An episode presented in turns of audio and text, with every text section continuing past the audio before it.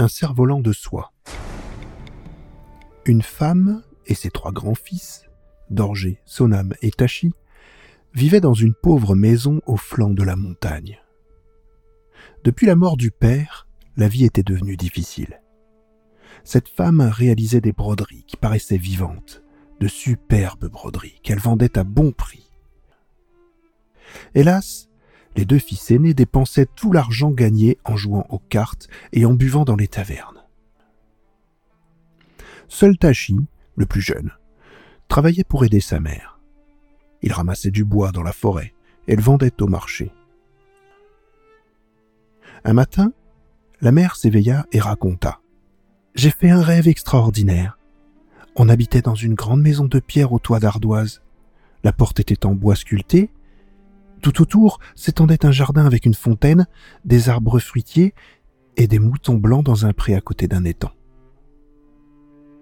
Quel rêve idiot se moquèrent les deux aînés. Mais Tachi suggéra à sa mère. Brode ton rêve sur un grand tissu de soie. Quand ta broderie sera suspendue sur le mur, tu auras l'impression de vivre vraiment dans cette belle maison. La mère alla aussitôt vendre sa dernière œuvre, et avec l'argent obtenu, elle acheta du tissu et des fils de toutes les couleurs. À leur retour de la taverne, Dorgé et Sonam, les deux aînés, se fâchèrent. Tu es folle d'avoir dépensé autant d'argent pour ça. Euh, vous feriez mieux de m'aider à ramasser du bois, dit Tachi, au lieu de critiquer notre mère mais les deux frères préféraient se prélasser et ne rien faire. La mère consacra deux années entières à son extraordinaire broderie. Enfin, le sourire aux lèvres, elle l'étala sur l'herbe pour la montrer à ses fils. Tout semble vivant, s'exclamèrent-ils ébahis. Au même instant, une bourrasque l'emporta, tel un cerf-volant. Les fils voulurent la rattraper, ils grimpèrent sur les rochers. Mais la broderie, volant toujours plus haut, disparut derrière les montagnes, là où le soleil se couche. Désespérée, la mère s'évanouit. Ses fils la transportèrent dans la petite maison. Allongée sur son lit, elle ouvrit les yeux, mais son regard était vide. À partir de ce jour, elle ne prononça plus une parole et se laissa dépérir.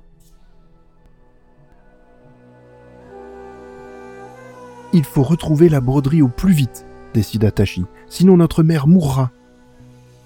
Dorgé, l'aîné, prit son baluchon, tout l'argent disponible, puis il partit vers l'ouest.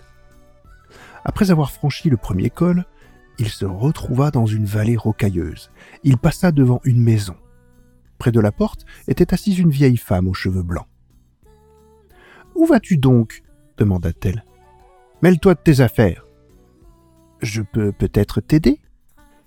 À retrouver la broderie de ma mère hein, ricana Dorgé. Oui, dit la vieille femme. Ce sont les fées du mont doré qui l'ont prise. Suis-moi. Elle le conduisit dans une grotte derrière sa maison.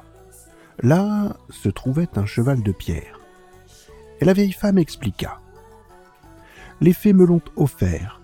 Pour aller dans leur palais, il suffit de s'arracher une dent et de la mettre dans la bouche du cheval ce qui lui donne vie.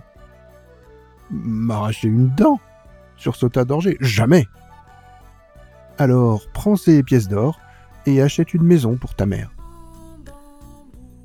Dorgé prit l'argent. Sur le chemin du retour, il s'arrêta dans une taverne et s'y installa. Un mois plus tard, il avait dépensé toutes les pièces en jouant aux cartes et en buvant. Ne voyant pas Dorgé revenir, son âme, le deuxième fils, s'inquiéta et partit à son tour. Il suivit exactement le même chemin que son frère et finit par le retrouver dans la taverne où il dépensa la deuxième bourse remise par la vieille femme. Un mois s'écoula de nouveau. La mère allait bientôt mourir. Tachi, le dernier fils, la confia à des voisins et partit à son tour à la recherche de la broderie. Quand il rencontra la vieille femme, il l'interrogea. Bonjour. Auriez-vous vu, par hasard, mes frères, qui ont disparu, ainsi que la broderie de ma mère? Ah bien sûr. Suis-moi. Quand elle lui tendit une tenaille, Tachi n'hésita pas une seconde. Il s'arracha une dent qu'il mit dans la bouche du cheval. L'animal s'élança dans les airs, franchit sept vallées, sept montagnes et atterrit devant un immense palais sur le mont Doré. Dans une salle magnifique se trouvait la broderie tant recherchée, mais aussi des tapis, des étoffes. Tachi allait détacher la broderie du mur lorsque les fées le rejoignirent et l'interrogèrent. Que fais-tu chez nous Si je ne rapporte pas sa broderie à ma mère, elle mourra. Laisse-nous en faire une copie, dit la plus jolie des fées. Demain, ce sera fini. Les fées se mirent à broder la même image sur un grand tissu de soie. Au matin, la copie était terminée. Lacputi, la plus jolie des fées, tendit au jeune homme l'original bien roulé. Il aurait tant voulu rester un peu dans ce palais, aux côtés de Lacputi, dont il était tombé amoureux. Il reviendrait peut-être un jour. Le cheval magique le ramena dans la grotte. La vieille femme prit la dent et la replaça dans la bouche du jeune homme. Puis elle lui offrit une paire de bottes en peau de cerf blanc. Enfile-les. En trois enjambées, tu seras chez toi. Ce qu'il fit sans attendre. Il se précipita dans la petite maison. Mère, j'ai rapporté ta broderie. Sa mère entr'ouvrit les yeux. Ses prunelles brillèrent de nouveau et elle se leva. Avec l'aide de son fils, elle sortit et étala la broderie sur l'herbe. Bizarre. Je ne me rappelle pas ce personnage brodé près de la grande maison. Soudain, le tissu s'étira, s'allongea et recouvrit la prairie tout entière. Les motifs se redressèrent, devenant peu à peu réels, les moutons sautillèrent, le vent agita les fleurs tout autour de la maison de pierre au toit d'ardoise. Et une jeune fille s'approcha du jeune homme. C'était Lacputi, la plus jolie des fées. Je ne voulais pas être séparée de toi. Alors, j'ai brodé mon image sur la soie. Et quand la broderie a pris vie, je me suis retrouvé ici. La semaine suivante, Tachi et Lacputi se marièrent. La fête dura trois jours et trois nuits. Et quand Dorgé et son âme revinrent, ils se mirent au travail pour la première fois de leur vie l'un s'occupant des moutons et l'autre des arbres fruitiers. Et tous vécurent longtemps heureux.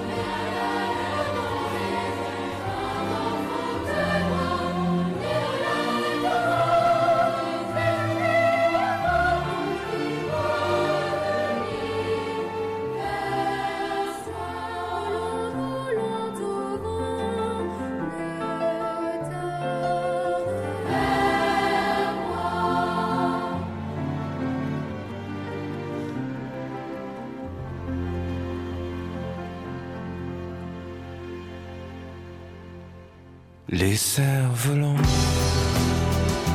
qui planent, quelques amants